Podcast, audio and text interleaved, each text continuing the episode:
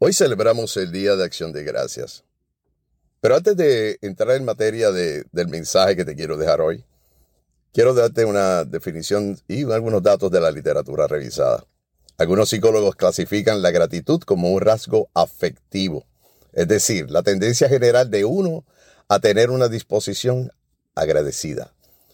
Es un estado de ánimo que puede estar fluctuar diariamente en la gratitud general y entre la emoción, que es un sentimiento más temporal de gratitud.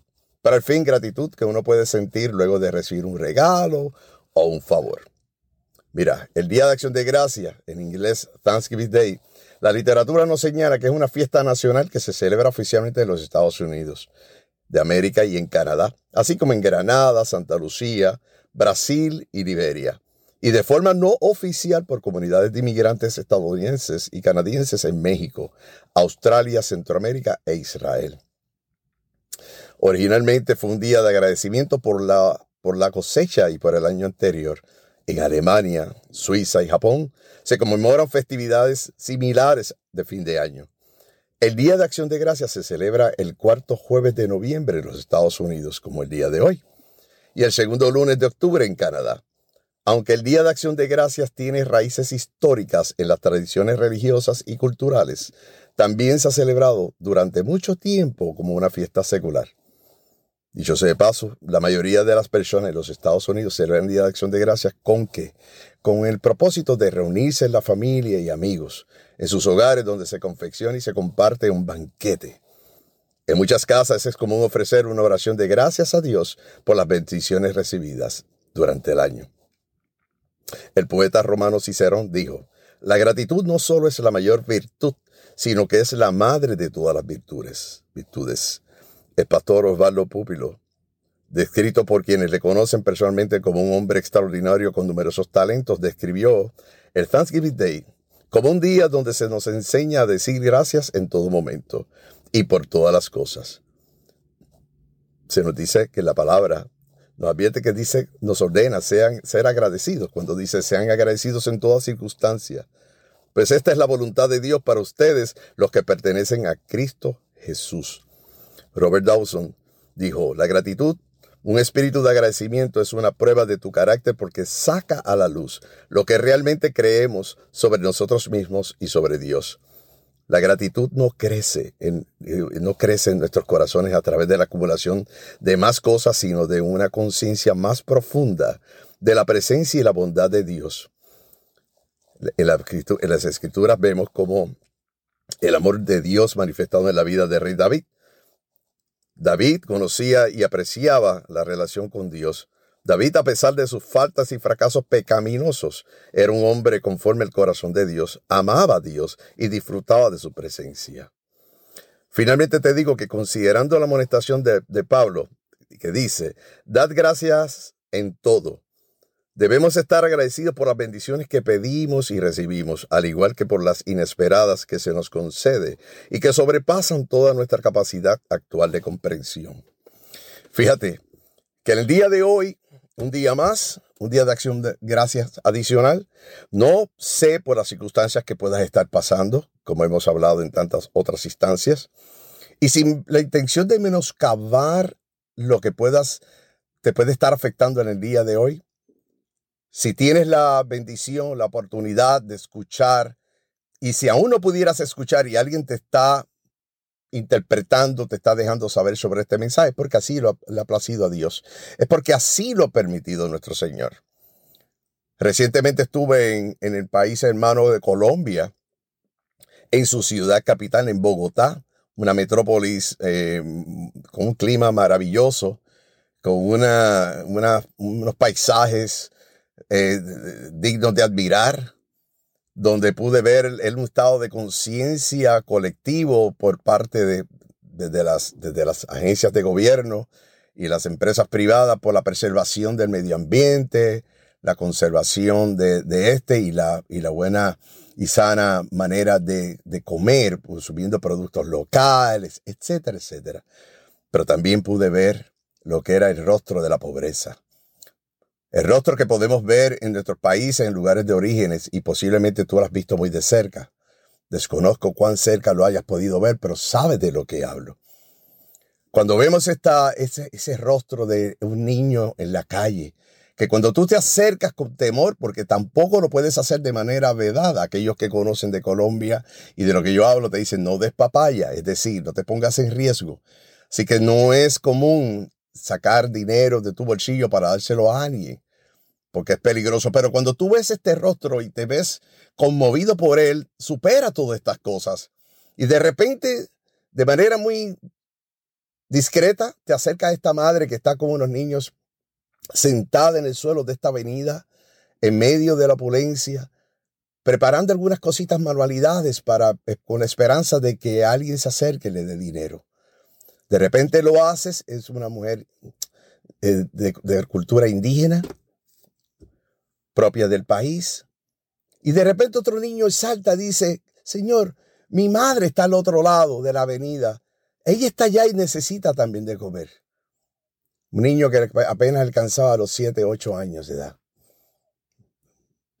Qué triste es saber que en el momento que nosotros tenemos un plato de comida, que tenemos y gozamos de la bendición de un techo seguro, que tenemos la bendición de la libertad para podernos expresar, que tenemos y vivimos en paz, que estamos en medio aún de las pruebas que tengamos, estamos en, una zona de confort distinta a la que mueve a otros hacer, a delinquir, porque dice, tengo que asaltarte, porque es que no tengo de qué comer. Bendito Dios, y no se trata de que no, no sea que eh, un asunto de que no trabajen, que no sea un asunto de que estén acostumbrados al mantengo. No se trata de eso. Se trata de lo que Jesús nos enseñó. No he venido a este mundo a juzgar, sino he venido a traer la luz. Aprovecha esta oportunidad para que en este momento que si tienes y estás o estarás o estuviste ya reunido con tus amistades, con tu familia, en las circunstancias que hayan sido y tuviste un pedazo de pan para llevar a, la boca, un bocado, no te olvides de pedir y dar gracias al Padre.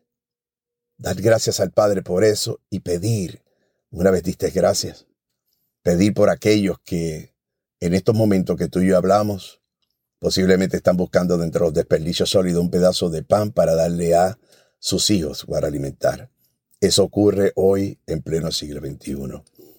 Bendito Dios, yo te doy gracias por la vida de este hermano, esta hermana, una vez más en este mensaje espontáneo, que escucha estas palabras, Señor, con la intención, Padre, de que así como haces conmigo, que perdone mis ofensas que son múltiples y aún sin sin saberlo te he ofendido de muchas maneras. Y yo te pido perdón por aquellas que a conciencia y aquellas que de manera inconsciente, subconsciente te he cometido contigo. Padre, busca en mi corazón y en el corazón de esta persona que escucha este audio. Busca sacar de allí, Señor, toda cosa, toda raíz de amargura, toda raíz de, de, sentimientos contrarios a lo que es tu mandato a lo que es de amarnos los unos a los otros, amarte a ti sobre todas las cosas y a, nosotros, y a nuestro prójimo como a nosotros mismos.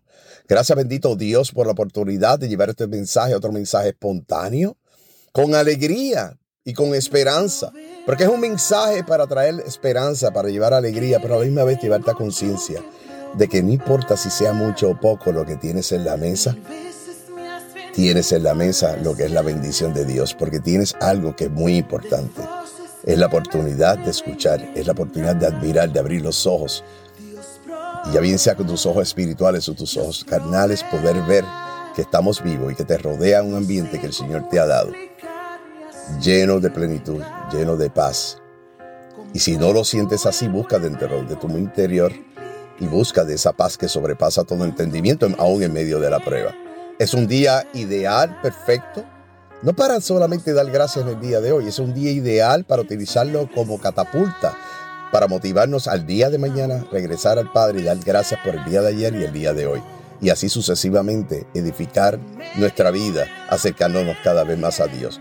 Es la mejor, es la mejor manera de cambiar nuestro pasado. Porque hoy, con la bendición y misericordia del Padre, si mañana tenemos la oportunidad de abrir nuestros ojos, mañana será el pasado ¿verdad? Ese futuro de hoy, pero será el pasado, será el ayer de hoy. Es decir, hoy haz lo que debes hacer para fortalecer ese futuro, para afianzar esa relación con Dios. dándole gracias de todo corazón, pero poner en esa, en esa acción, poner la palabra, el compromiso de pensar en aquellos que tienen necesidad y ver cómo podemos, por amor y por a Cristo, a Dios, llevar un pedazo de pan, una palabra de aliento a tu vecino, a ese hermano con el que no te hablas hace un tiempo, a ese hijo con el que no tienes una buena comunicación, aquel compañero de trabajo, cualquiera que sea la situación que puedas tener que no has resuelto, que te roba esa, esa paz porque tienes algún tipo de diferencia con alguien. Yo te pido que en este momento, si quieres dar gracias a Dios, hagas un análisis, un inventario de eso, acompañado de tu buena voluntad